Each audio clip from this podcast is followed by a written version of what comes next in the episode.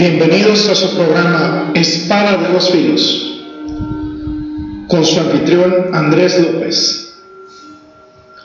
Un espacio para la sana doctrina.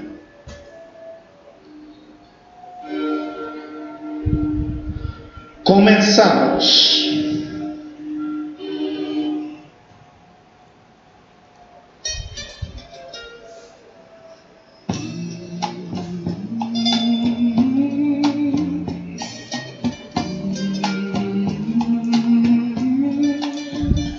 Amados radioescuchas? Bienvenidos nuevamente a su programa Espada de dos Filos. Eh, yo soy su anfitrión, su hermano y amigo Andrés López y estamos aquí nuevamente para continuar esta maravillosa aventura del capítulo número 3 del libro de Mateo, del Evangelio según Mateo y eh, empezamos primeramente con una oración a nuestro Padre Celestial. Gracias, amado Señor, porque nos has permitido estar nuevamente en este espacio compartiendo con nuestros amados redescuchas, con nuestros amados hermanos, hermanas en Cristo, lo que es esta tu palabra tan refrescante que nos permite analizar la vida de este hombre, Señor, que del cual podemos aprender mucho, Señor, pero principalmente para glorificarte, para exaltarte y para siempre bendecir tu santo nombre.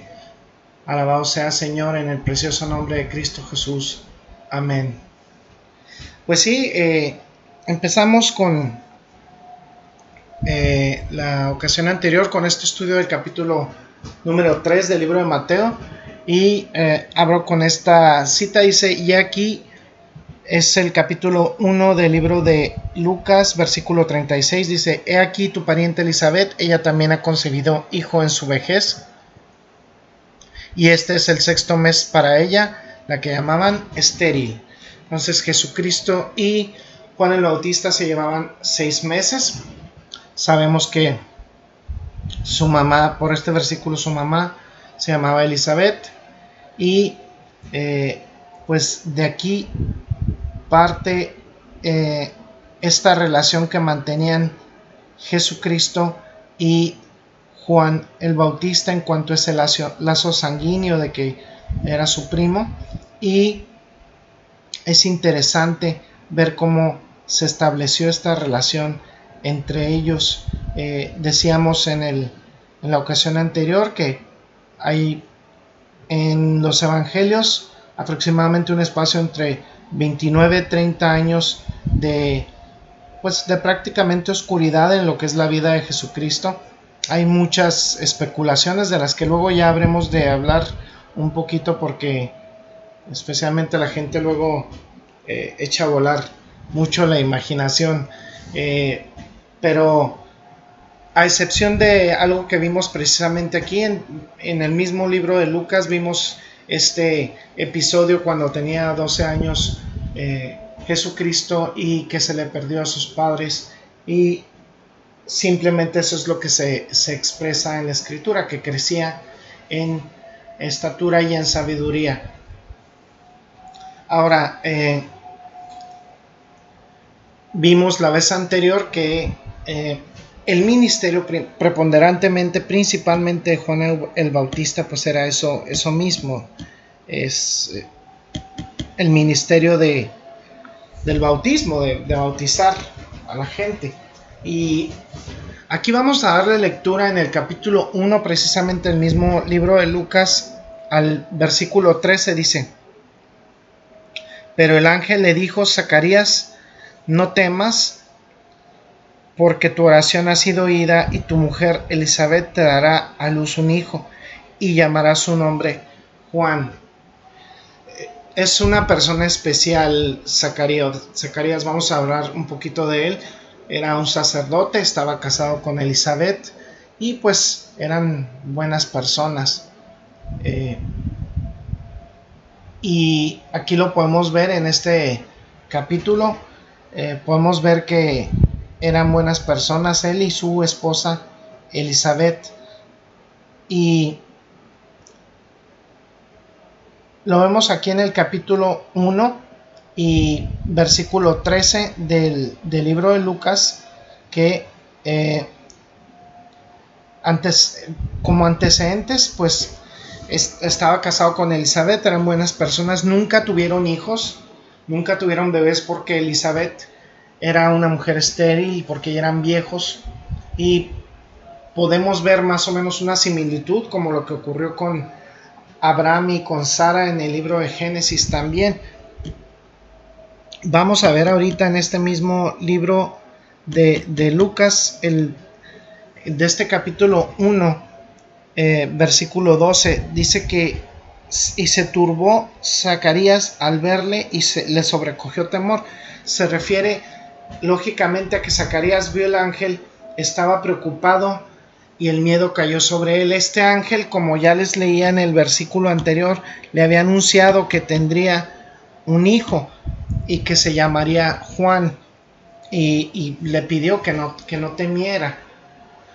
Le dijo que tendría gozo y alegría porque muchos se regocijarían por su nacimiento, porque Él será grande, dice, a los ojos del Señor.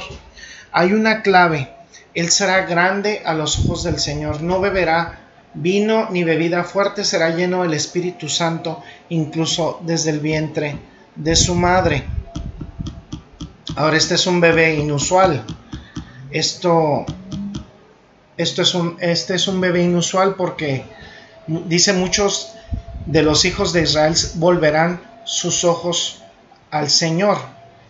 Él irá delante de él en espíritu, en el espíritu y en el poder de Elías, para volver los corazones de los padres a los hijos y los desobedientes a la sabiduría de los justos, para preparar a un pueblo eh, para el Señor.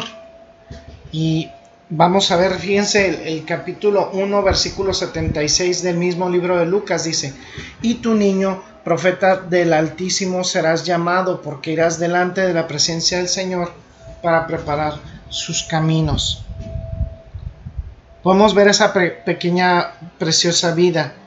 Dice, tu hijo serás llamado profeta del Altísimo, irás delante del rostro del Señor para preparar sus caminos, para dar conocimiento de salvación a su pueblo mediante la remisión de sus pecados, a través de la tierna misericordia de nuestro Dios, por la cual la aurora de, los de lo alto nos ha visitado para dar luz a los que se sientan en la oscuridad y en la sombra de la muerte, para guiar nuestros pies por el camino de la paz. Y el niño creció y se hizo fuerte en espíritu, y estuvo en el desierto hasta su aparición en Israel pues qué niño tan inusual, lleno del Espíritu Santo desde el vientre de su madre. Grande a los ojos de Dios, grande a los ojos del Señor, volviendo mucha gente hacia justicia, viviendo toda su vida en el inhóspito desierto, hasta que fuera correcto dar un paso adelante y mostrarse a la gente, y, y, con el propósito de anunciar la llegada del Rey, la llegada de Jesucristo. Esto es maravilloso. Fíjense cómo lo podemos ver aquí también en Mateo capítulo 11, versículo 11. Fíjense bien. Fíjense lo que dice Jesucristo respecto a este hombre. Es, es importante tenerlo en cuenta. Dice, de cierto os digo, entre los que nacen de mujer, no se ha levantado otro mayor que Juan el Bautista, pero el más pequeño en el reino de los cielos, mayor es que él. Mateo capítulo 11, versículo 11. Ya esto de que el más pequeño del reino de los cielos mayor es que él, ya, ya habremos de explicarlo posteriormente, pero dice, fíjense bien, entre los que nacen de mujeres, esto es todo el mundo, o sea, la gente, entre los seres humanos, entre la raza humana, no ha habido uno más grande que Juan el Bautista. Estas son las palabras textuales de Jesús el capítulo 11, versículo 11 de Mateo, el hombre más grande que ha vivido en su tiempo. Es, y estas son palabras del gran rey, está anunciando a su heraldo. Y es, imagínense, no, no podemos dudarlo si es el heraldo de quién, de Dios mismo, del Rey de Reyes, del Señor de Señores, de Jesucristo, del Hijo de Dios, del Hijo del Hombre. Entonces, Solamente el hombre más grande que haya nacido de mujer, podía haber sido el heraldo de este hombre, eh, de, Dios mismo. Eh, seguramente Juan el Bautista conocía su tarea, no había duda de que conocía su tarea, incluso en el Evangelio de Juan, escrito por el apóstol Juan, en, en Juan 1.19, nos comenta un poco de esto y vamos a darle lectura. Juan capítulo 1 versículo 19 dice, este es el testimonio de Juan, cuando los judíos enviaron de Jerusalén sacerdotes y levitas para que le preguntasen, ¿tú quién eres? Le preguntaron, en resumen, amados hermanos, ¿quién eres? Y él confesó y no lo negó, pero confesó yo no soy el Cristo. Y ellos le dijeron, entonces, ¿quién eres? Elías dijo, no lo soy. ¿Eres profeta? Y le respondió, no. Entonces le dijeron, ¿quién eres? Y él dijo, soy la voz de alguien que clama en el desierto. Fíjense bien. Juan capítulo 1, versículos 19 al 23. Le, voy a dar lectura nuevamente. Dice, este es el testimonio de Juan cuando los judíos enviaron de Jerusalén sacerdotes y levitas para que le preguntasen, ¿tú quién eres? Confesó y no negó, sino confesó, yo no soy el Cristo. Y le preguntaron, ¿qué pues? ¿Eres tú Elías? Dijo, no soy. ¿Eres tú el profeta? Y respondió, no. Le dijeron, pues, ¿quién eres? Para que demos respuesta a los que nos enviaron. ¿Qué dices de ti mismo? Dijo, yo soy la voz de uno que clama en el desierto. Enderezad el camino del Señor, como dijo el profeta Isaías. Él sabía quién era, nunca tuvo duda, sus padres lo sabían también, se lo dijeron desde que era niño. Salió al desierto y se quedó ahí. Y fíjense bien, los judíos sabían que el Mesías tendría un precursor. Sabían que el Mesías tendría un heraldo. Sabían que alguien vendría y anunciaría al Mesías. ¿Saben ustedes quién pensaron que sería? ¿Pensaron que sería un profeta? Elías, de hecho. ¿Quieren saber algo más interesante? Cada ceremonia de Pascua judía ortodoxa hay una taza en la mesa reservada para el profeta Elías y en la circuncisión de un niño, también por los judíos, un niño judío se, se coloca una silla para Elías, anticipando que Elías vendrá y se siente en esa silla y beba de esa taza. Esta es una señal de que el rey había llegado. Ahora, lo que no pudieron ver los judíos en esa época es que Juan en realidad no era Elías, sino que era el cumplimiento de la profecía de que Elías vendría. Él era el Elías del Nuevo Testamento. En, Malaquías lo dice, aquí mirando hacia adelante, la última palabra del Antiguo Testamento, la última declaración de todo el Antiguo Testamento se expresa en ese sentido de que regresaría este profeta.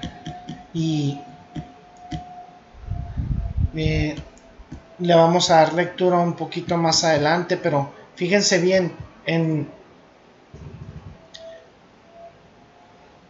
dice que enviaría ese profeta Elías antes de la venida y del terrible día del Señor y que él volvería el corazón de los padres a los hijos y el corazón de los hijos a los padres para que no viniera a la tierra y golpeara con maldición. En otras palabras, dice el profeta Malaquías al cerrar el Antiguo Testamento que el próximo hombre en la escena sería Elías y que él prepararía la venida del rey.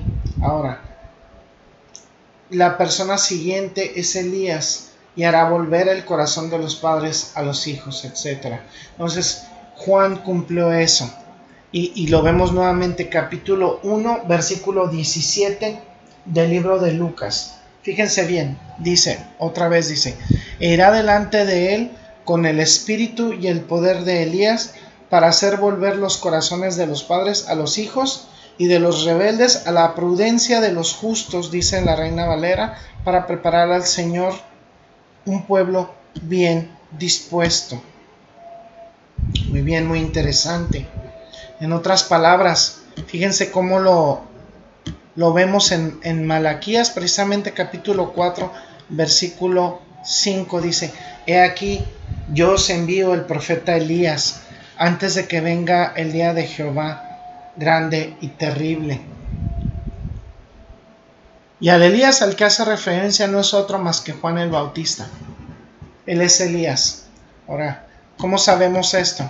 Bueno, veamos el capítulo 17 del libro de Mateos. De Mateo, perdón, versículo 10.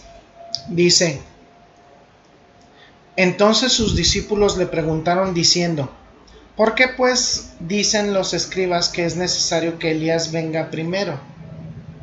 Y Jesús les respondió, Elías realmente vendrá primero y restaurará todas las cosas. En otras palabras, el, Elías obtendría todo listo o dejaría todo, todo listo para el reino. Pero yo les digo, Elías ha venido. Así es, Juan fue su cumplimiento y no lo conocieron, sino que hicieron con él todo lo que, todo lo que desearon. Asimismo les dijo, Jesucristo el Hijo del Hombre sufrirá por parte de ellos. Entonces los discípulos entendieron que les habló precisamente de Juan el Bautista. Ahora es el cumplimiento de eso. Es decir, no era, no era Elías en sí, era en el espíritu y en el poder de Elías. Y cumplió la intención de la profecía. Ahora fíjense, hay algo que respalda más esta idea y está en el capítulo 11, versículo 12 del libro de Mateo precisamente. Dice, desde los días de Juan el Bautista hasta ahora, el reino de los cielos sufre violencia y los violentos lo arrebatan. Sufre violencia. Los violentos lo toman por fuerza. Todos los profetas y la ley profetizaron hasta Juan. Ahora, escuchen, si lo van a recibir, este Elías que venía, Jesucristo les dice, Juan será Elías, sí, el pueblo de Israel le recibía, no le recibieron. ¿Qué le pasó a Juan el Bautista? Bueno, lo decapitaron. Cuando le hicieron eso a Juan, fíjense bien, amados radioescuchas, cuando le hicieron eso a Juan, detuvieron el cumplimiento de esta profecía. Detuvieron el cumplimiento de la profecía. Otro en el espíritu y en el poder de Elías tendrá que venir en el futuro para obtener por parte de personas listas el reino que aún está por venir. Juan habría sido ese Elías. Es decir, Fíjense bien lo que dice en el capítulo 11 de Mateo, versículo 14. Dice, y si queréis recibirlo, Él es aquel Elías que había de venir. Si lo, si lo vas a recibir, decía Jesucristo a estos judíos, si lo van a recibir, este es el Elías que, que estaba por venir, pero no lo hicieron. Entonces hay todavía un Elías que tiene que venir en el futuro. Bueno, algunos dicen que Elías en el futuro será uno de estos dos testigos que mencionan en el capítulo 11 de Apocalipsis. No, no sabemos quiénes son estos testigos. Quizá uno de estos es Elías, tal vez. Y no me refiero precisamente a Elías, sino uno en el espíritu y en el poder de Elías, como lo era Juan el Bautista cuando estaba, cuando él vino, cuando estaba vivo. Ahora, pueden saber lo que estamos tratando de mostrar con esto. Él es un hombre verdaderamente importante. Vino a buscar gente lista en sus corazones para el rey. Ahora, ya sabemos lo que pasó. Eh, él vino para prepararlos para el rey. Vino a ofrecerles el reino. Sin embargo, no quisieron al heraldo. Lo decapitaron. No quisieron al precursor. Lo decapitaron. No quisieron al rey. Lo crucificaron. Todo se vino abajo. Entonces, eh, Israel fue puesto a un lado en esta profecía, temporalmente, temporalmente. Y todo tiene que rehacerse en el futuro. El reino fue pospuesto. El reino fue pospuesto y tiene que haber un precursor nuevamente para preparar el corazón de Israel para el reino venidero. Todo en este hombre sin duda era sorprendente. Todo en cuanto a este hombre era único. Todo respecto a él, su repentina aparición, su estilo de vida, su predicación, su bautismo, incluso su nacimiento fueron increíbles. Y de esto continuaremos hablando en nuestra siguiente emisión. Es el tiempo que tenemos para hoy. Mm, es muy importante y yo les quiero compartir una cita respecto a una reflexión que quiero dar ahorita al final. Y es una reflexión sobre salvación. Sin duda, el, motivo de Radio Cristo viene, el motivo que tendría que ser de todas las emisoras de cristianas, de todas las emisoras que se dedican a esto es evangelizar, el dar las buenas nuevas, el decirle a la gente que se aproxima la destrucción, el mundo será destruido. Mucha gente pues haciendo esfuerzos, ¿no? Por mejorar el mundo y por eh, mejorar la ecología, todo esto. Este mundo va a ser destruido por fuego, lo dice la escritura, lo dice en el Apocalipsis. Y fíjense bien, dice el capítulo 6 de la segunda epístola a los Corintios, de la segunda carta a los Corintios, dice, porque dice, en tiempo aceptable te he oído, y en día de salvación te he socorrido. He aquí ahora el tiempo aceptable, he aquí ahora el día de salvación. Amado Radio Escucha, si tú no estás en Cristo, tu alma perecerá en el infierno. Quisiera yo ponerlo de otra manera, quisiera suavizarlo, quisiera eh, decirlo en otros términos, pero de acuerdo a la escritura no es posible. La escritura es la palabra de Dios. Hemos visto cumplidas sus, sus profecías por milenios. Hemos, hemos visto cumplidas sus profecías durante el tiempo y Dios eh, no va a retardar su promesa. Dios lo que está esperando es que muchos como tú procedan a arrepentimiento, se arrepientan antes de que todo esto desaparezca, antes de que el mundo se destruya. Yo no te puedo decir cómo pedirle perdón a Dios. Tienes que hacerlo con tus palabras. Sufrimos muchos años de un evangelismo falso en donde se repetía una oración como, como receta de cocina y se lograban muchas conversiones al vapor de gente que no seguía a Cristo, de gente que seguía falsamente una promesa de, de prosperidad o de felicidad no es eso, es, estamos hablando de la salvación de tu alma aquí, de, que no perezca tu alma en el fuego eterno del infierno. Entonces de eso se trata. Eh, esto puede sonar duro, pero en realidad es lo más amoroso que se puede decir a alguien que está en peligro. Búscale, búscale en la intimidad de tu, de tu habitación, pídele perdón, busca de Dios Lee la Biblia, busca una congregación con sana doctrina, entrégale tu vida antes de que sea demasiado tarde. Vamos a orar para despedir nuestro programa. Gracias, amado Señor, te exaltamos, te bendecimos y glorificamos tu santo nombre. Gracias por permitirnos descubrir todas estas verdades tan impresionantes que tienes sobre la vida de este siervo de Dios, de este siervo tuyo, Padre. Te exaltamos, te bendecimos y glorificamos tu santo nombre por siempre en Cristo Jesús. Gracias, amados redescuchas, amados hermanas, hermanos en Cristo y personas que nos escuchan en general. Dios les bendiga. Este es su hermano y amigo Andrés López y hasta la próxima. Gracias por su amable atención. Lo esperamos en la próxima emisión de Espada de dos filos. Dios nos bendiga.